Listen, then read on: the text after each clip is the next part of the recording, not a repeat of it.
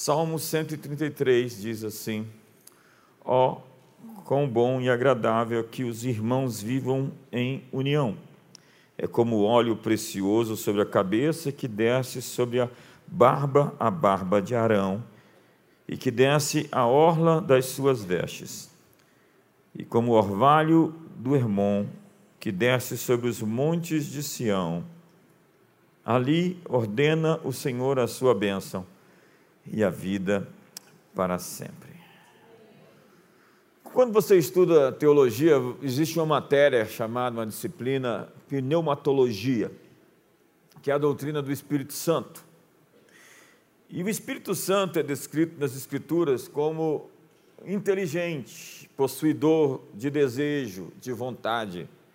Ele ensina, guia, fala, e por isso deve ser tratado como uma pessoa. Disse lá em Atos que o Espírito falou a Pedro, o Espírito falou a Tiago, o Espírito falou a algum dos apóstolos. Ele não é um vento simplesmente inanimado ou uma influência. Pedro declarou no episódio de Ananias e Safira que eles mentiram ao Espírito Santo, eles mentiram a alguém. Jesus disse que a blasfêmia contra o Espírito Santo não seria perdoada. Paulo diz que ele pode se entristecer, não entristeçais o Espírito Santo. E ele pode mesmo gemer com gemidos inexprimíveis em nossas orações. O escritor de Atos dos Apóstolos, por vezes, está se referindo ao Espírito Santo como alguém que está constantemente instruindo os irmãos, os cristãos.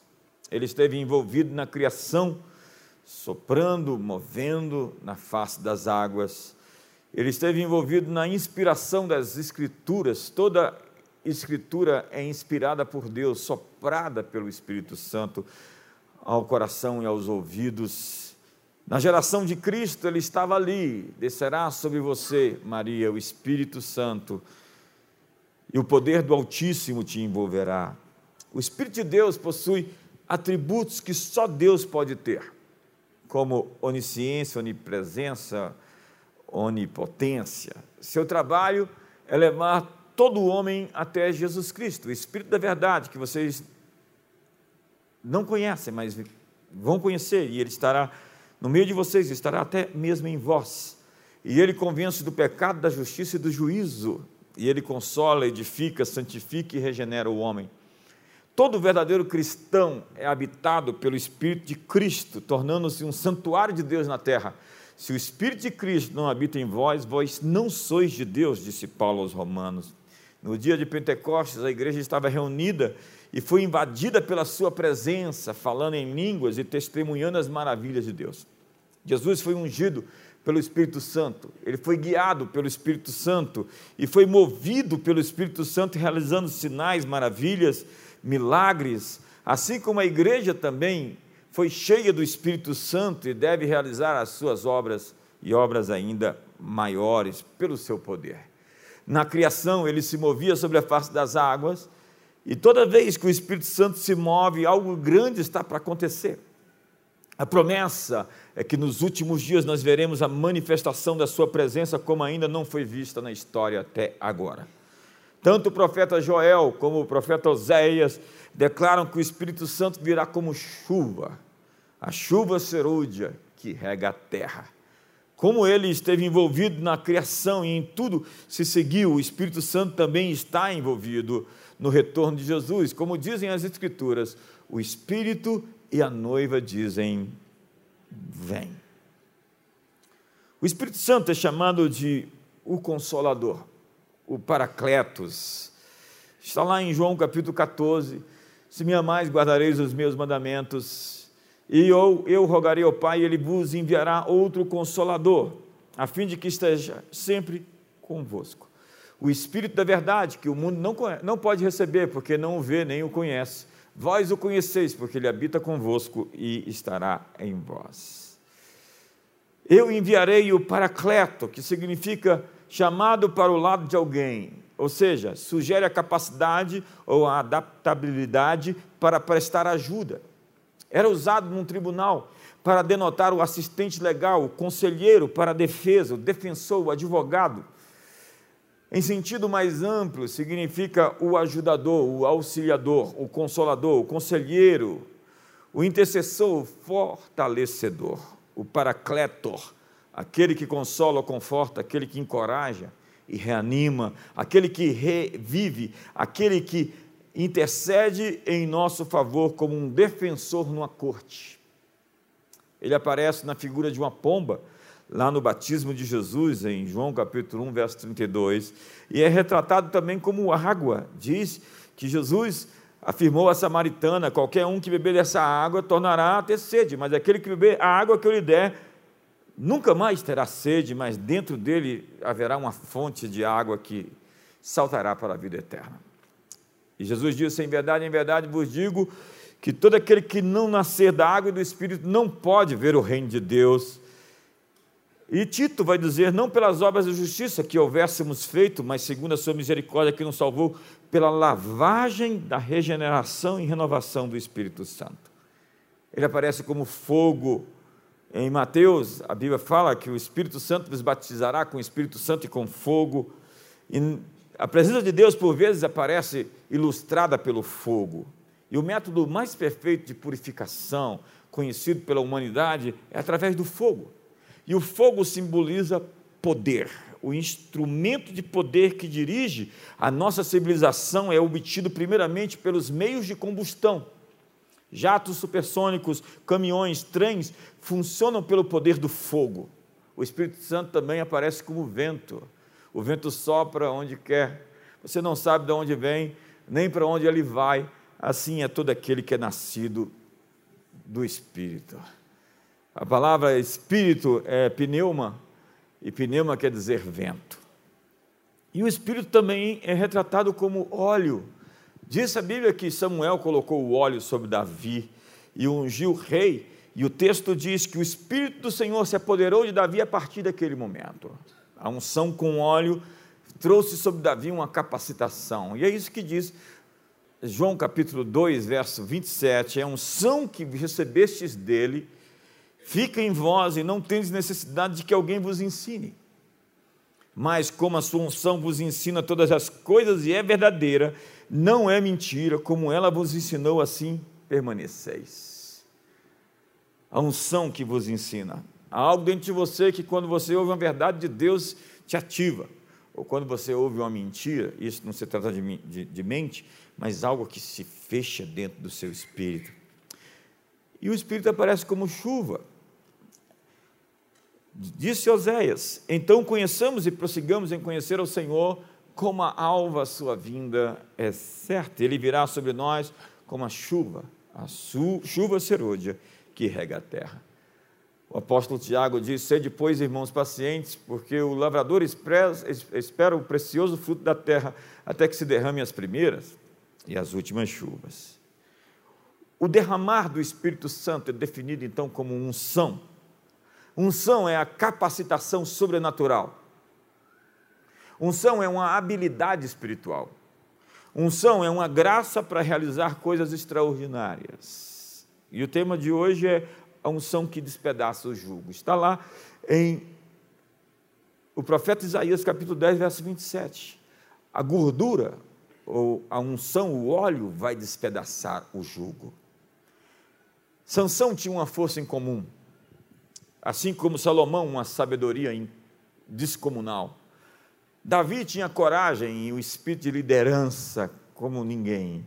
Abraão tinha uma fé.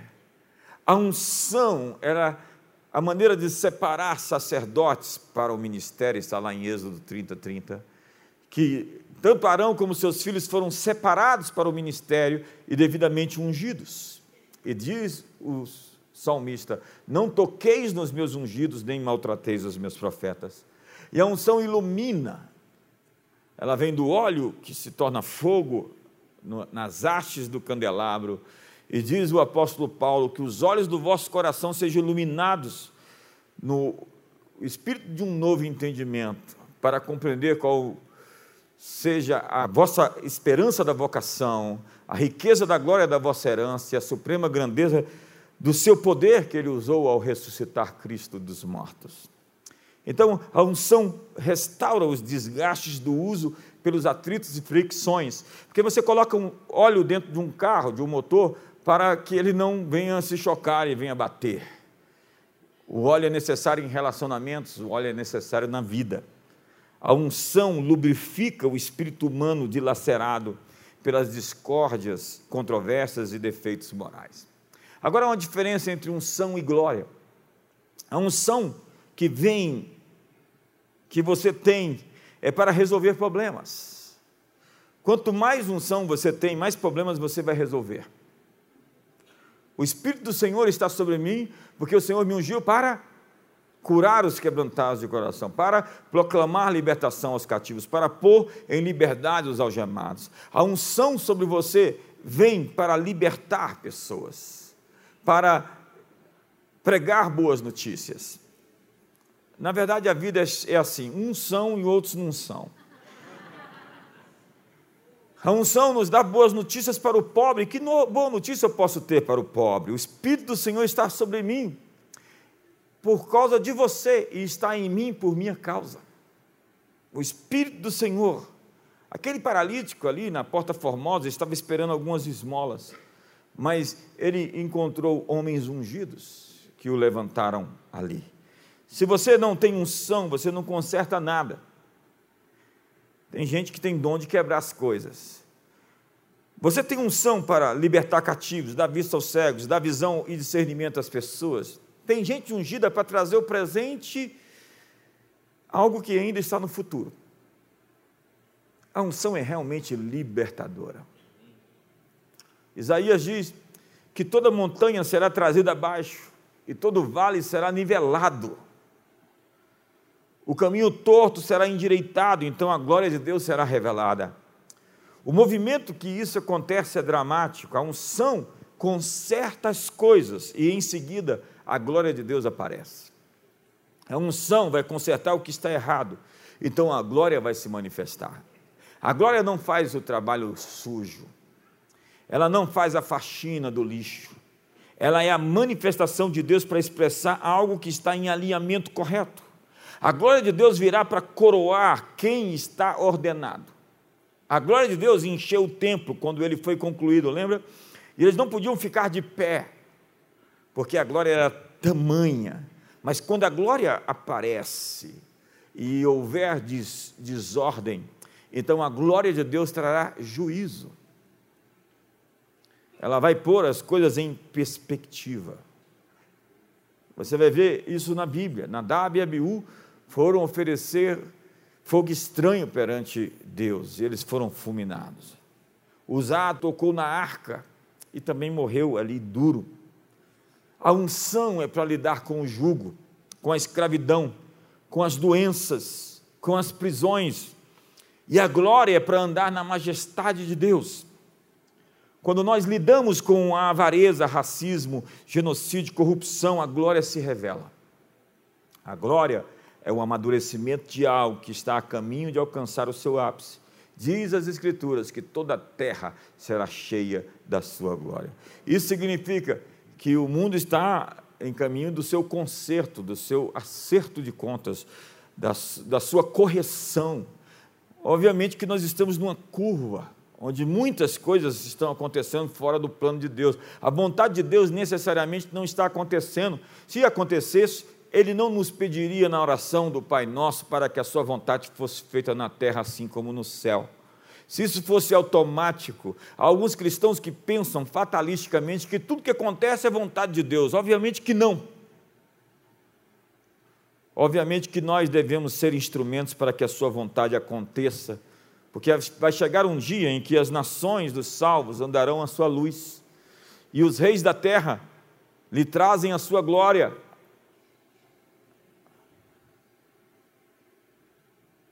E as suas portas não se fecharão de dia, porque ali não haverá noite, e a ela trarão a glória e a honra das nações. Mas para libertar as nações, nós precisamos da unção. Prepare-se nesse mês para uma capacitação nova. Deus está revestindo pessoas. Ficai em Jerusalém, que do alto sejais revestidos pelo poder Nós não podemos fazer o que nos foi designado na nossa força, no nosso braço, na nossa inteligência, na nossa capacidade. Deus ungiu a Jesus Cristo com o Espírito Santo e com poder, Atos 10, verso 38, o qual saiu fazendo bem, curando todos os oprimidos do diabo, porque o Senhor era com ele. Jesus foi ungido pelo Espírito Santo, e Deus quer nos ungir com o Espírito Santo nessa hora para fazer os seus feitos. O povo que conhece o seu Deus se tornará forte e fará proezas. Dito isso, eu quero entrar no texto que nós lemos no Salmo 133 que é um salmo celebrativo da alegria e harmonia fraternal. Imaginem todos unidos, cada um não pensando no seu interesse, mas tentando celebrar e servir uns aos outros. Essa é a utopia do Thomas Morris, ou Utopos, não lugar. É a nova Atlântida de Bacon, ou Tomásio de Campanella. A ideia de um mundo fraternal, um mundo holístico, um mundo amigável, um mundo alegre, um mundo feliz, um mundo de pessoas decentes, de pessoas que amam umas às outras. A ideia do Salmo 133 é justamente essa. E a mensagem para Israel é que a unidade daquele povo os faria diferentes nas nações. Essa solidariedade de uns para com os outros, refletida através de respeito e amor, sugerida por Davi, daria a Israel uma posição especial entre as nações do mundo. Veja as nações que praticam essa cultura do cuidado, da dignidade humana, dos direitos humanos, onde uma pessoa ela tem valor. Ela não é objeto de engenheiros sociais que podem sacrificar vidas pelas suas políticas, pelos seus planos, como vimos e vemos hoje, onde se tornam descartáveis os bebês, onde se tornam descartáveis os idosos. Alguém disse que nós vivemos numa sociedade descartável. Não queremos os bebês, abortamos. Não queremos o casamento, divorciamos não queremos o vovô, eutanásia nele. É incrível a nossa sociedade e os valores que trouxeram a ideia de dignidade de todo ser humano não veio de nenhum outro livro na história e nenhuma outra cultura, senão da Bíblia Sagrada. Podemos provar na história que essa ideia de cada homem tem valor vem de um alto princípio de que Deus se tornou um de nós. Sim, Deus se fez homem. E de que cada homem foi feito à imagem e semelhança de Deus. Então você ama Deus quando você ama seu irmão feito à imagem dele. Daí a mais alta expressão de dignidade: ama o teu vizinho, ama o teu próximo, como a ti mesmo. Amai-vos como eu vos amei. Pense que no momento em que isso foi dito, foi dito em um mundo rachado, dividido, assim como os progressistas querem fazer hoje dividir-nos entre ricos e pobres, empresários e colaboradores, entre brancos e negros, entre nordestinos e sulistas. Não. Jesus disse: ama o teu próximo, a despeito do seu diploma ou da falta dele, da sua conta corrente cheia ou vazia, da sua cor, da sua pele ama o teu próximo sem distinção. Naquele momento, os gregos odiavam os romanos, os romanos odiavam os, os bárbaros, os bárbaros odiavam os escravos, os escravos odiavam as mulheres, as mulheres odiavam os judeus e os judeus odiavam todo mundo. Todos se odiavam porque eles estavam divididos em raças. Diz a Bíblia em Apocalipse que diante daquele trono estarão presentes todos os povos, raças, tribos e nações. Sim, esse será um dia incrível. E o Salmo 133 é a antecipação disso, quando todos vão viver de maneira solidária, onde todos vão se respeitar e se amar. Na nova aliança, nós estamos falando acerca do corpo de Cristo. Jesus disse no último dia da grande festa: Se alguém tem sede, venha a mim e beba. Quem crê em mim, como diz a Escritura, do seu interior fluirão rios de água viva. É do interior da igreja que fluem esses rios que saram a comunidade à nossa volta. Deus está construindo uma habitação para o seu Espírito, nós somos santuário do Espírito Santo. E diz Paulo que se alguém quiser destruir o santuário de Deus, Deus o destruirá. Porque o santuário de Deus, que sois vós, é sagrado. E diz Paulo ainda: aquele que se une ao Senhor é um espírito com ele. Jesus disse: Eu e o Pai somos um. E quando nós nos unimos a Jesus, nós nos tornamos um corpo nele. Fugir da impureza, qualquer outro pecado que uma pessoa cometer é fora do corpo, mas aquele que pratica imoralidade preca contra o próprio corpo. Acaso não sabeis que o vosso corpo é santuário do Espírito Santo que está em vós, o qual, o qual tendes da parte de Deus e que não sois de vós mesmos, porque fostes comprado por preço. Agora glorificai a Deus no vosso corpo. O resultado da união entre os irmãos é uma nova unção sobre o sacerdócio, que é o representante de todos. O sacerdote representava todos perante Deus. É como óleo precioso que desce sobre a cabeça, o qual desce para a barba, a barba de Arão. Na nova aliança, nós temos uma nova ordem sacerdotal. E não é o sacerdócio de Mica. Entenda que a reforma protestante não rompeu com as tradições apostólicas dos pais primitivos, ou dos pais apostólicos, ou dos apóstolos originais. Não é qualquer pessoa que hoje, a partir da reforma, pode pegar uma escritura e interpretar a mercê dos seus devaneios. Existe uma tradição histórica que precisa ser observada e respeitada. Não é qualquer coisa por aí que se chame de igreja. Nós estamos ligados uns aos outros. E o nosso sacerdócio é o sacerdócio de Melquisedeque, que não tem início, não tem fim. Melquisedeque era um rei, o rei de Salém, e era um sacerdote de uma ordem sem início e sem fim. E diz a Bíblia que em Cristo Jesus nós nos tornamos uma ordem de reis sacerdotes. Está lá. Mas vós sois geração eleita e sacerdócio real.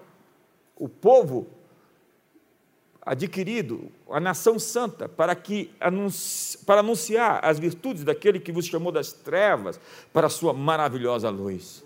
O sacerdócio, o rei sacerdote, essa nova ordem, essa nova linhagem de sacerdotes, o sacerdócio de todos os santos, tem duas qualidades: nitro e glicerina. Um sacerdote tem a capacidade de entrar e sair do céu, pelo novo e vivo caminho, pelo sangue de Jesus, além do véu. Nós podemos chegar com ousadia na sala do trono para receber misericórdia e socorro para a ocasião oportuna.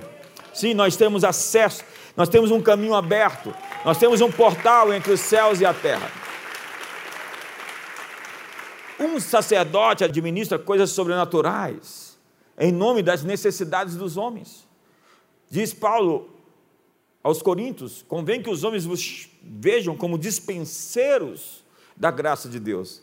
Nós somos aqueles que têm as chaves dos céus para abrir as portas e para fechar as portas, para ligar e para desligar.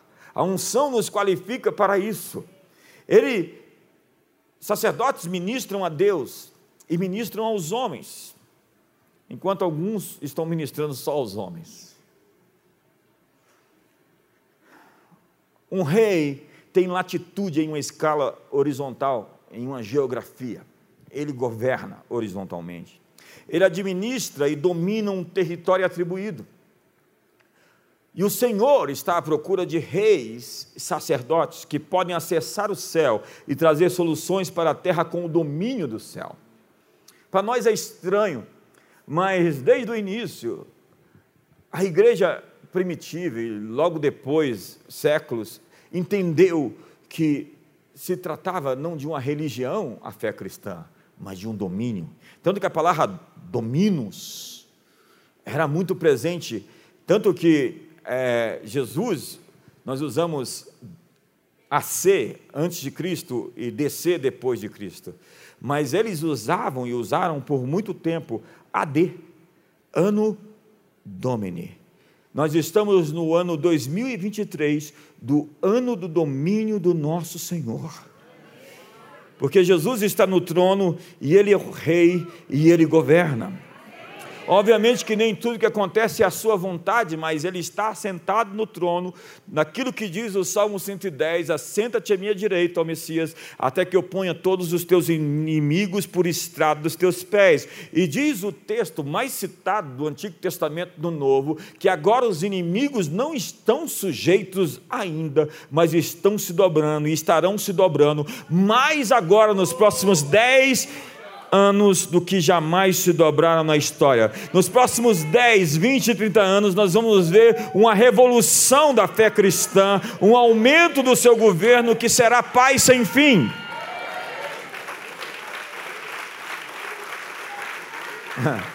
É difícil combinar isso com todo mundo, porque a sua visão do futuro é muito negativa. Né? Você está vendo o, o, o, o que o inimigo está fazendo. Meus olhos estão sobre o próximo movimento de Deus. Deus tem uma ação, Ele tem uma nova jogada, Ele tem um próximo movimento, e os nossos olhos não estão sobre o que o inimigo está fazendo, os nossos olhos estão no Senhor, nós não vivemos em negação. Jesus disse: Eu só faço o que eu vejo o meu Pai fazer. Agora, especialmente a Inglaterra, onde todos os reis foram coroados é, sobre a égide cristã, sobre os princípios da Bíblia, sobre as Escrituras Sagradas, resolveu fazer uma nova cerimônia com um novo rei ecumênica, onde várias religiões estarão presentes. As pessoas às vezes dizem, por que, que a gente não pode fazer uma reunião ecumênica de oração?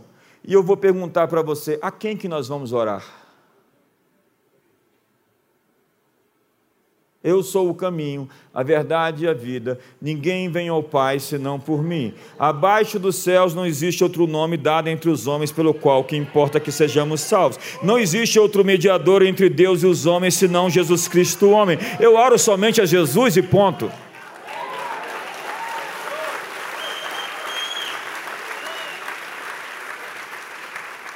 Mas você pode ser um inteligentinho que acha isso muito é, cheio de preconceito. Não, eu sou ortodoxo, eu sou das Escrituras Sagradas, eu venho de uma linhagem de apóstolos e profetas que acreditam nisso e morreram selando com seu próprio sangue a sua confissão. Dê um sorriso para o seu irmão, veja se ele está tenso. Nós não vamos negociar a verdade de Deus para ganhar a simpatia do mundo.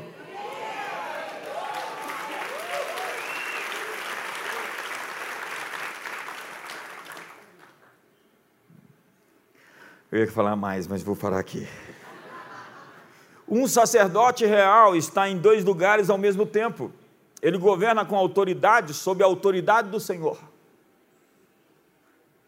E há reis sendo levantados no corpo de Cristo para governar no meio dos seus inimigos. Salmo 110, outra vez, governa. O Senhor enviou o seu cetro de Sião, dizendo: governa no meio dos teus inimigos.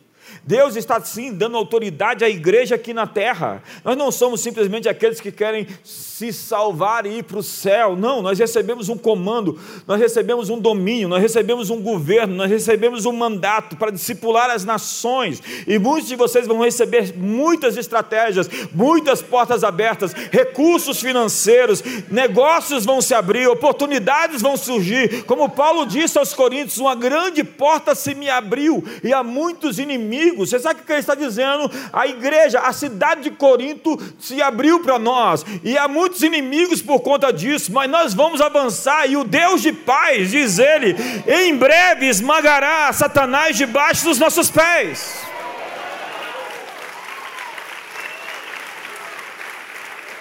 Reis têm a autoridade e o poder para iniciar o progresso e garantir o sucesso que os outros não podem. Isso tudo é a unção quem abre os caminhos. Não é um diploma superior. Não estou fazendo apologia à ignorância. E não é nenhum talento, uma habilidade que alguém, alguém tenha e que acha que pode fazer o que não foi comissionado.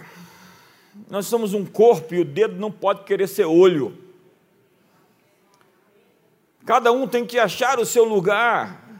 com muito quebrantamento e despojamento, sem essa sina de querer aparecer, se promover. A autopromoção cria muita dor. A autopromoção é você chegar no futuro sem a capacitação para estar lá. Então você não tem as ferramentas para lutar as batalhas em que você entrou porque você se promoveu. Deixe que Deus te promova, e é o corpo que promove. Somos nós. A verdade é que Absalão era o cara autopromovido pelos homens. Os homens o promoveu, mas não foi promovido por Deus. Davi foi ungido rei. Ele já era rei, tendo outro rei antes dele. E ele não deu um golpe de Estado para chegar onde queria, onde podia. Ele esperou o seu tempo até que diz, segundo Samuel capítulo 5, que os príncipes, os líderes de cada tribo em Israel, ungiram Davi em Hebron, rei de Israel. Você precisa do reconhecimento de Deus, obviamente, mas sem o reconhecimento dos homens, você é um rei que não foi ainda posto para governar. Dê um sorriso para o seu irmão, veja se ele está tenso.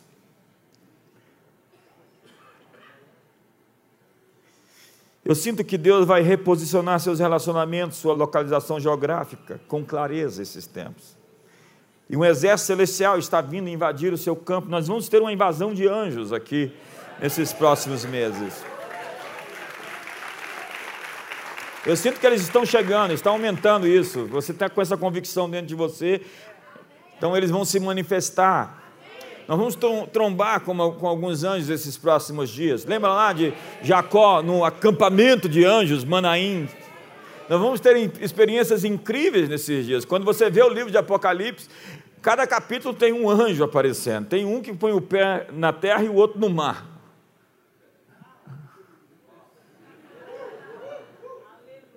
Tem anjo que voa, tem anjo que não voa com asas, né? Voa, mas sem asas.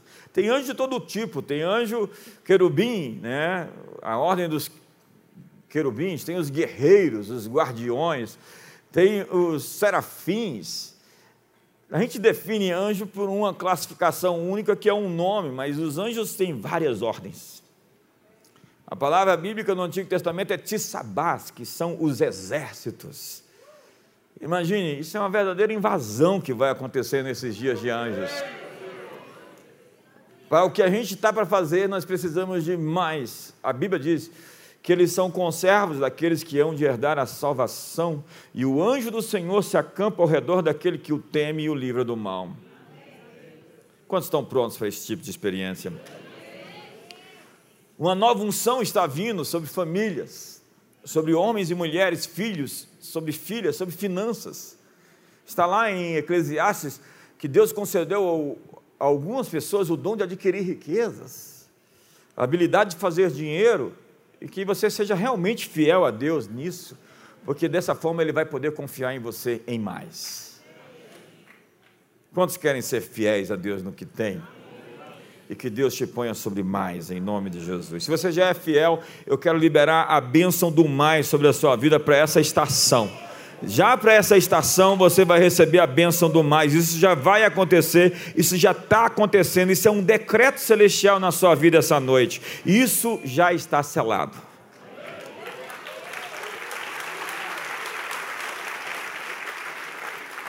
Quando você é fiel a Deus, eh, dentro daquilo que Deus preconiza na Sua palavra, eu tenho autorização para te abençoar. É fácil abençoar alguém que está fazendo o dever de casa. É fácil liberar uma bênção com causa. A Bíblia diz que a maldição sem causa não se cumpre. E a bênção com causa, ela vai acontecer. Eu abençoo você em nome de Jesus essa noite. Quantos recebem? Marque esse dia, esse dia é importante. Então a unção vem sobre nós quando nós estamos juntos. Não existe um cristianismo verticalizado unicamente. A cruz é horizontal e vertical. Você não pode simplesmente dizer que você é a igreja. Não, a igreja somos nós, o corpo de Cristo. É, essa ideia de tentar viver esse cristianismo solitário, não existe. Jesus não morreu por um homem, ele morreu pela comunidade chamada igreja. Eu edificarei a minha igreja. Ele morreu por nós e ele não edificou um homem como uma posição, ele edificou um corpo. Então, quando a Bíblia fala sobre tomar Santa Ceia, fala, você tem que discernir o corpo. Você tem que respeitar o corpo, os mais variados. Sabe, a igreja é muito. A palavra é. É muito sensível mexer com esses temas, porque você está mexendo com coisas radioativas, você está mexendo com coisas sérias, você está mexendo com os anjos das pessoas que estão protegendo elas. Não sei se você me entende.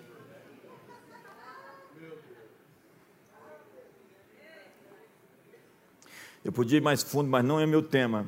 Acho que eu vou fazer uma campanha aqui um dia só dos anjos aqui.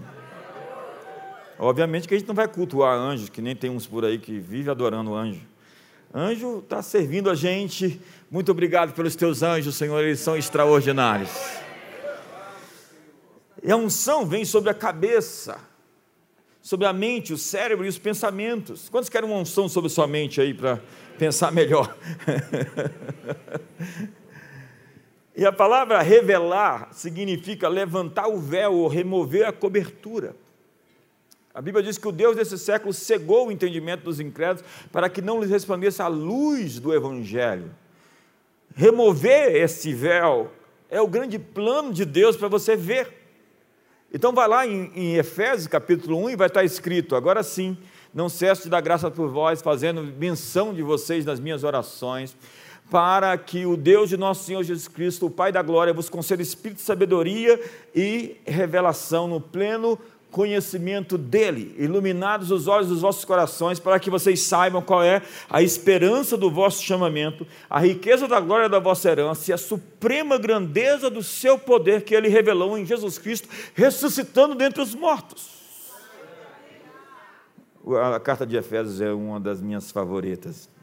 Eu li às vezes dez vezes ela numa semana para poder calibrar meus, meus neurônios para ficarem no lugar certo. Então, vai para casa hoje e vai ler a carta de Efésios pelo menos dez vezes na semana, que você vai ver como a sua mente vai virar, girar e vai. Então, o que Paulo está dizendo é que você tem olhos no seu espírito, olhos no seu coração e você precisa ver, ver três coisas. Qual é a esperança do seu chamado? Por que você nasceu? Por que você existe? Qual a riqueza da glória da sua herança? Você é um herdeiro e cordeiro com Cristo. Qual a suprema grandeza do seu poder? O conhecimento do porquê fomos chamados, a revelação das riquezas da glória de Deus e o conhecimento da suprema grandeza do seu poder, que ele usou ao ressuscitar a Cristo. Porque quando Deus usa o poder para ressuscitar, ele usa um poder não convencional. Deus criou, e foi incrível o seu poder, mas ao ressuscitar, diz a Bíblia, ele usou um poder ainda superior. Na verdade, a descrição de Efésios é que ele usou o maior poder já usado para trazer de volta a vida. E disse o apóstolo Paulo em Filipenses, para o conhecer e o poder da sua ressurreição e a comunhão dos seus sofrimentos, conformando-me com ele na sua morte. Veja, o princípio é, está ali em Romanos capítulo 6 também, que nós vivemos essa vida de morte e ressurreição, morte e ressurreição. A figura do batismo é sendo morto e sepultado e levantando no poder da vida de Jesus Cristo. Então, quando você está passando lutas e, e provas, e, e, você está em guerra, você está sofrendo, você está provando o poder da identificação com os seus sacrifícios, da comunhão com os seus sofrimentos, conformando-se com Ele na sua morte, e depois de três dias.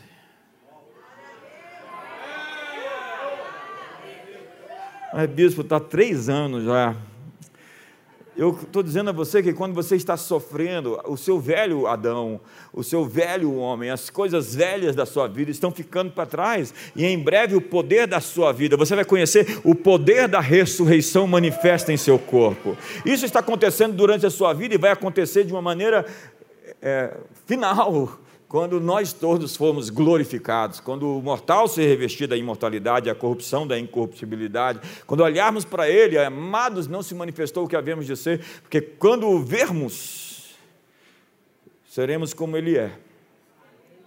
porque o veremos de conformidade. O costume hebreu antigo era pôr óleo na cabeça e água nos pés. Você chegava na casa de alguém que queria lhe hospedar, de fato, ele colocava óleo na sua cabeça e lavava os seus pés.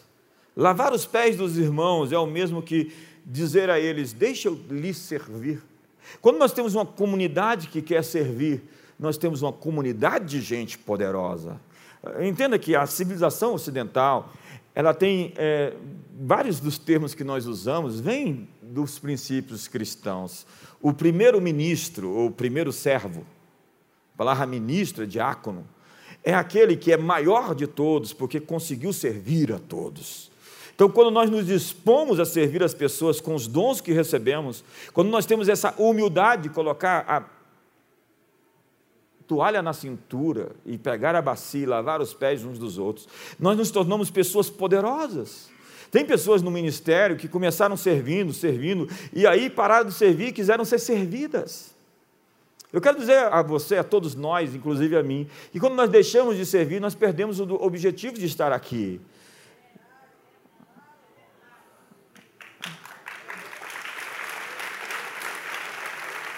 Põe a mão no ombro do seu irmão e diga: como eu posso lhe servir essa semana? Diga para ele: olha, se você soubesse que eu vou me tornar, você me dava 10 mil reais agora. Não, 10 mil é pouco, você me daria 100 mil. Nós precisamos resgatar a visão de serviço. Então, quando nós temos diáconos, que é a figura bíblica, nós temos os servos, a palavra diácono é, é, é servo. Nós precisamos desse, desse povo que está pronto para servir. É isso que nós buscamos em liderança. Jesus é o que serviu a todos e subiu ao trono e está sentado à destra da majestade das alturas, senão que antes desceu às regiões mais inferiores da terra. E não teve como usurpação o ser igual a Deus, mas tomou a forma de servo Então a unção desce sobre a barba. E uma boa barba era sinal de distinção e sabedoria. Tanto que lá na Bíblia eles raparam a barba das pessoas que estavam ali, emissárias do governo de Israel, como um gesto de ofensa. E eles puxaram a barba de Jesus, arrancavam sua barba e tapavam-lhe os olhos para não olhar. Como eu posso bater em alguém que me olha desse jeito? Eles lhe colocaram vendas nos olhos, porque eles não conseguiam ao mesmo tempo bater nele e olhar para ele. A unção desce sobre as orlas das vestes. O que você está ungido para fazer? Qual é a sua maior força e unção? Onde Deus colocou você? Alargue as suas estacas e dê espaço para a expansão. Para expansão. Diga para o seu irmão, expansão. Deus nos deu uma palavra esses dias, nós estamos autorizados para o próximo ponto de avanço. Diga para o seu irmão, põe a mão no ombro do seu irmão, você está autorizado para o próximo ponto de avanço. Nós somos o jardim do Senhor. Deus está criando um lugar, jardim, o Éden, dentro de nós, dentro do seu povo. Mas a serpente está ali ainda. Ela aparece, ela coloca dúvida, ela coloca uns contra os outros. E ela põe dúvida na palavra de Deus. Elias carregava a chuva dentro dele. A chuva não era exterior a Elias. Ele deu origem à chuva porque ele tinha chuva dentro dele. A névoa que regou o Éden é o Espírito de Deus dentro de nós, que rega o nosso coração. Diz a Bíblia que o amor de Deus é derramado em nossos corações pelo Espírito Santo. E essa chuva é liberada quando você opera no campo que lhe foi atribuído, a sua zona de convergência, quando você está no seu lugar, no lugar do seu chamado. Se o reino de Deus está em você, em seguida, a presença, a autoridade a dinâmica do reino de Deus se manifesta em torno de você. Você vai ver que você é mais do que alguém que está sendo abençoado, você cria um ecossistema de bênção ao seu redor. É incrível como você se torna radioativo no sentido de criar prosperidade e avançar com as pessoas, fazê-las com que elas também peguem sigam você no seu vácuo e possam avançar junto a você, porque isso é liderança, é levar pessoas consigo. John Maxwell diz que se você está liderando não tem ninguém te seguindo, você está somente passeando. Ou se você está liderando, tentando simplesmente é, usar as pessoas, você está manipulando. Liderança é tornar as pessoas do seu lado grandes, ensiná-las o que você aprendeu, fomentar a, a história deles para que eles também cheguem no objetivo do qual foram criados. Então ele está nos chamando para libertar o reino a partir de dentro de nós. E as vestes, a orla do, a gola do manto encobre essa glória, embalam a glória. É a transfiguração. Jesus chega no monte e fala: Vocês estão me vendo, mas não é isso que eu sou, eu quero mostrar a vocês. E ali naquele monte ele se transfigura e Pedro fica assim meio tonto, bêbado e fala: Senhor, vamos fazer três tendas. Ele viu Moisés e viu Elias e já queria empacotar o mover. Tem gente que conhece a lógica de empacotar o mover. Vamos criar agora três igrejas desse mover. Não, mas esse mover não cabe dentro de uma tenda. Esse mover é maior do que nós ele tem que sair do nosso meio como um rio que jorra para curar a sociedade.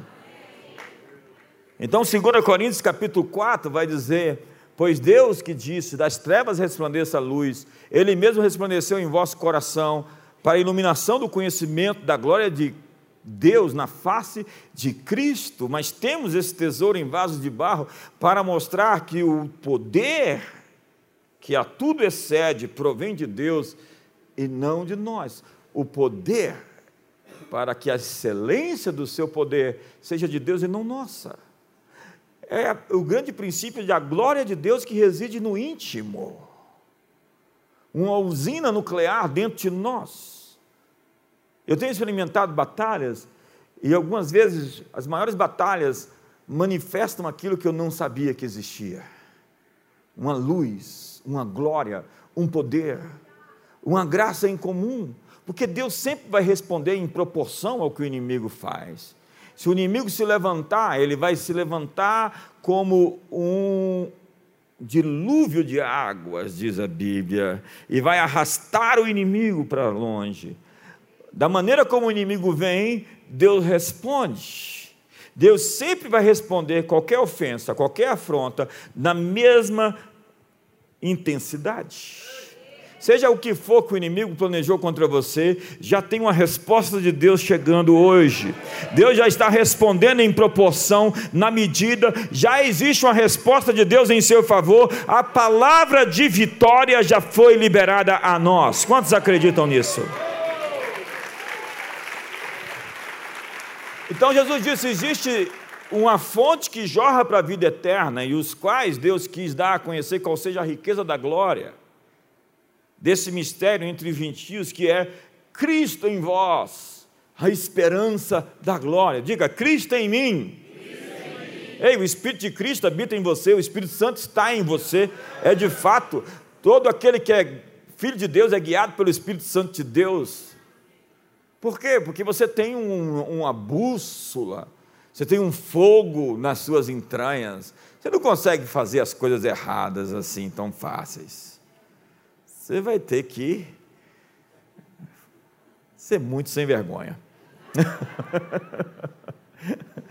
vai ter que perder a vergonha de verdade, porque se o Espírito Santo habita em você, amigo, amiga, não é fácil assim pecar. Porque nós nascemos de Deus, não vivemos na prática do pecado e o maligno não nos toca. Diz 1 João capítulo 2, e diz ainda no capítulo 4: Filhinhos, Vós sois de Deus e tendes vencido os falsos profetas, porque maior é aquele que está em vós do que aquele que está no mundo. Digo, maior está em mim. Lembra o texto que eu li lá em, em, João capítulo 14? O Espírito Santo que está no meio de vocês, entre vocês, ele estará em vós. Quando Jesus chegou lá no capítulo 23, 24 de, de, de Lucas e soprou o Espírito e diz: Recebeis o Espírito, os discípulos, os apóstolos, nasceram de novo. Quando você entrega a sua vida para Jesus, você ouviu a palavra de Deus e sem fé é impossível. E a palavra de Deus está bem perto de ti, na tua boca e no teu coração. A palavra da fé que nós pregamos, se com tua boca confessares a Jesus Cristo como Senhor, e em teu coração crer que Ele ressuscitou dentre os mortos, serás salvo. 1 Pedro capítulo 1, verso 23 diz: Fostes regenerados, não de semente corruptível, mas de semente incorruptível, que é a palavra de Deus, a qual é viva e eterna. O que diz o texto é que o semeador saiu jogar a palavra de Deus, que é viva e eterna.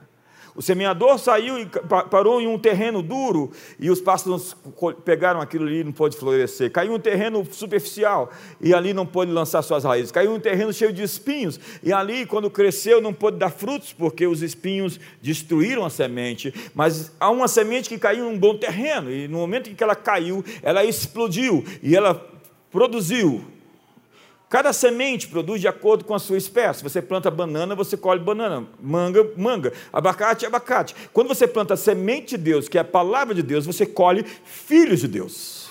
A semente de Deus plantada no seu espírito, plantada no interior da sua alma, foi respondida com fé e você disse sim, eu creio. Então, dentro de você, a palavra de Deus se tornou a vida de Deus que mora dentro de você. Leva tempo para isso crescer e tomar conta de você e se tornar o fruto do Espírito. Porque dons você tem, mas o fruto é a maturidade, a maturação, é o crescimento, é o desenvolvimento pessoal. Amor, paz, alegria, bondade, fidelidade, mansidão, domínio próprio. É fruto de uma pessoa que cresceu em Jesus Cristo. Você não pode forçar nem falsificar isso. Então você nasceu de Deus. Você nasceu de novo. E o Espírito Santo mora em você. No momento que você disse sim, eu quero Jesus como Senhor da minha vida, você nasceu outra vez. Não foi uma lavagem cerebral que aconteceu na sua mente. Na verdade, a sua mente precisa de uma renovação completa, porque ela está muito intoxicada pelo lixo da história da sua vida. Mas dentro de você, algo aconteceu. Como eu sei que algo aconteceu? Eu mudei. Eu não sou aquela velha pessoa. Eu simplesmente Nasci de Deus, eu nasci de novo. Ei, ei, se isso não aconteceu com você, algo explodiu dentro de você e você começou a viver diferente, procure uma experiência é, de novo nascimento, porque você só é um frequentador de igreja. Alguém disse que há crentes que precisam de salvação. Então o Espírito Santo foi colocado dentro de você. Paulo disse que ele é o penhor para o resgate. O penhor é, ele colocou o seu Espírito em você, e no momento que ele te chamar, todos aqueles que tiveram o Espírito dentro dele vão ser glorificados com corpos transformados. Então diz o texto que a excelência do poder é de Deus, e esse poder habita em nós. Ficar em Jerusalém até que do alto sejam revestidos do poder. Eles receberam o primeiro sopro que nasceram de novo e depois receberam o enchimento do Espírito Santo. Mas o enchimento do Espírito Santo não é uma coisa única. O texto do mês é enchei-vos do Espírito. E Paulo diz aos Efésios, no capítulo 5, verso 18: Não vos embriagueis com vinho, mas enchei-vos do Espírito Santo, porque o vinho é um substituto. Quem não tem uma experiência com o Espírito Santo, enche a cara.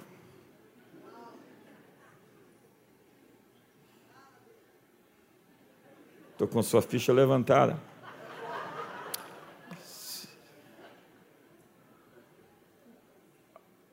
Falando entre vós com salmos, hinos e ódios espirituais, louvando a Deus de todo o vosso coração a palavra enchei-vos é uma atitude contínua de enchimento, porque você foi cheio de uma, um, de uma unção nova e você vaza. E aquela experiência foi a experiência de ontem, foi da semana passada. Tem crentes que vivem da experiência de 5, 10 anos atrás. Nossa, como eu era cheio. Satanás também era. Não cheio do Espírito Santo, ele era um Agora é um querubim desempregado. Eu vou ter que encerrar aqui sem terminar, porque vocês têm hora para terminar, hora para ir. Deixa eu correr. Então o óleo sempre escorre, a unção está em movimento, ela é derramada sobre a cabeça, sobre a barba, desce sobre os ombros, então sobre as suas vestes. Era o costume derramar o óleo sobre a cabeça em profusão tal que descia e atingia cada membro do corpo.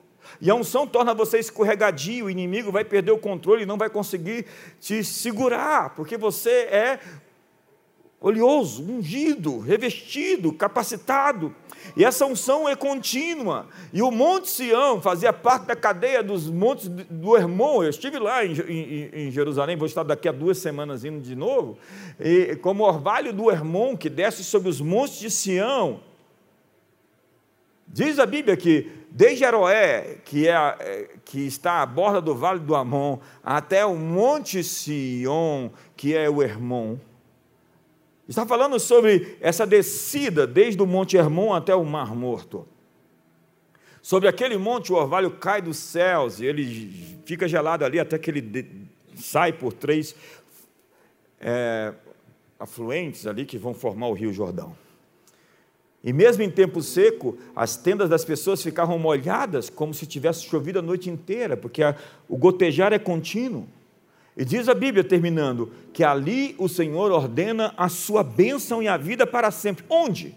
Quando os irmãos estão juntos, a Assembleia dos Santos, a congregação dos eleitos, na igreja, na congregação, Deus derrama uma sinergia. O que é a sinergia? É a explosão dos núcleos. Há coisas que nunca vão acontecer em você na sua reunião familiar com a sua casa, com seus filhos Há coisas que só vão acontecer nesse ambiente de harmonia, onde nós estamos unidos, e ali o Senhor ordena a sua bênção quando estamos juntos. A bênção é dada então em harmonia ao casal, à família, aos sócios de uma empresa, aos obreiros de uma igreja, seus pastores. E a bênção pode falhar se não houver unidade na sua casa. Vocês se desentendem demais, é muito orgulho. Dois bicudos não se beija, dizia minha mãe. E a lógica desse salmo é que aquilo que você não consegue fazer sozinho, você vai fazer mediante a unção que vem do corpo de Cristo. Entenda que o corpo é ungido e a unção chega até você. E se você não faz parte do corpo, você não está sendo ungido pelo corpo.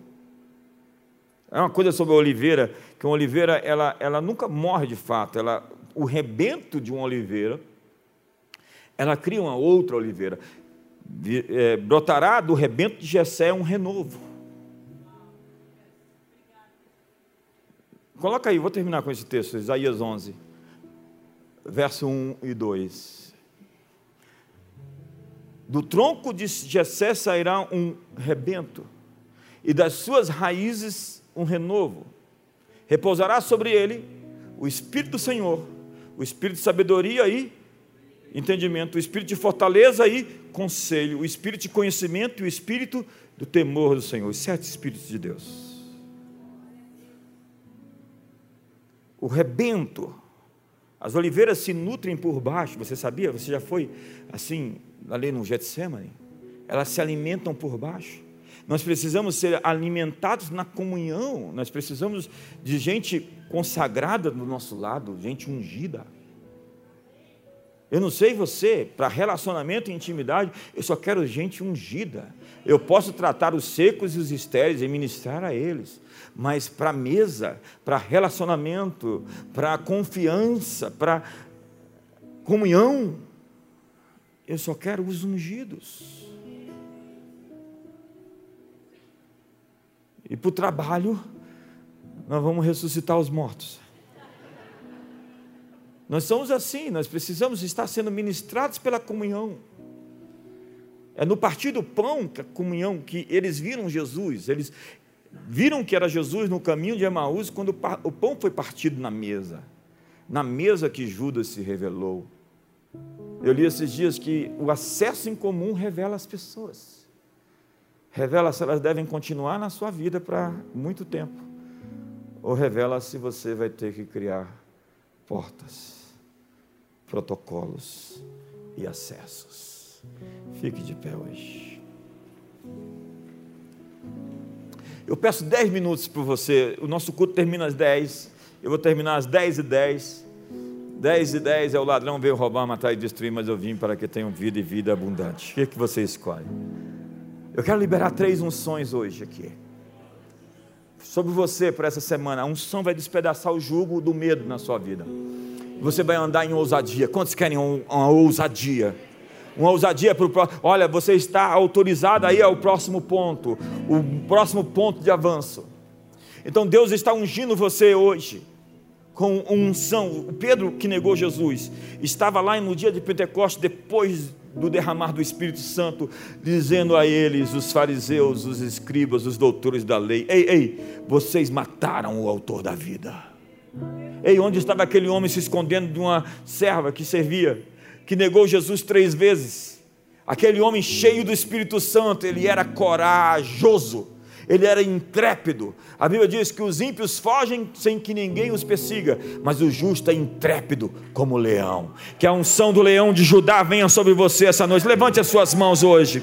Que a unção do leão de Judá venha sobre você. Que o óleo da unção revista a sua vida para a coragem, para a ousadia, para avançar para o seu próximo ponto, em nome de Jesus. A segunda unção que eu quero liberar sobre você é a unção da multiplicação. Diz a Bíblia: sede fecundo fecundos, multiplicai-vos. A Bíblia diz: plantados junto aos ribeiros de água e no devido tempo dar o seu fruto, plantados na casa do Senhor. Olha só o Salmo 92: plantados na casa do Senhor darão muitos frutos. Você tem que se enraizar no corpo de Cristo. Você não pode ser um marginal da fé que vive na internet simplesmente tentando adorar a Deus. Você precisa da comunhão, do toque, do abraço, da congregação e tudo que colocar as mãos prosperará. Eu quero liberar sobre você essa unção de multiplicação. Deus vai abençoar o que tocar as suas mãos, vai ter êxito, sua empresa vai romper, você vai assinar aquele contrato, aquele negócio vai vingar, seu ministério vai florescer, você vai se multiplicar, você vai prosperar, você vai avançar. E a terceira unção que eu quero liberar é a unção da conquista, como Jabes. E aquela mensagem falou muito com muita gente. Eu oro para que você alargue os meus territórios. Deus está ungindo reis, sacerdotes aqui hoje, para alargar territórios e geografias, para conquistar novas fronteiras. Sim, Deus está rompendo os limites que foram estabelecidos. Ele está estabelecendo uma nova fronteira para a comunidade das nações nessa cidade, nesse país e nas nações do mundo está ungindo os filhos dessa igreja, dessa casa, com o poder de conquista, para conquistar territórios, dentro do governo, dentro do sistema educacional, dentro das autarquias, dentro da economia. Seja bem sucedido, se torne um evangelista, um apóstolo do mercado, um profeta na sua posição, tenha autorização para conquistar aquilo para o qual você foi conquistado. Eu quero encerrar, levante suas mãos.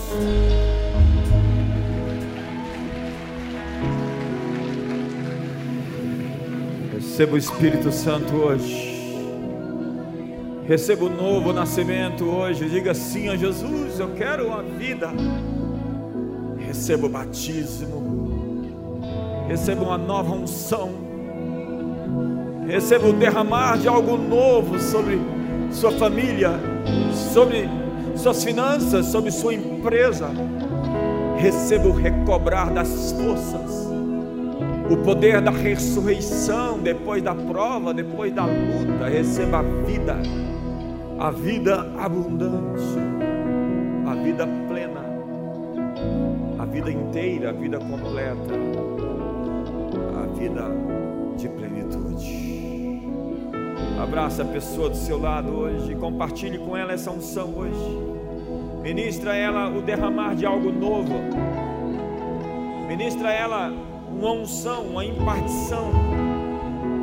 Uma impartição, simplesmente ministra ela um frescor, um frescor. O espírito de poder, o espírito de moderação, o espírito de amor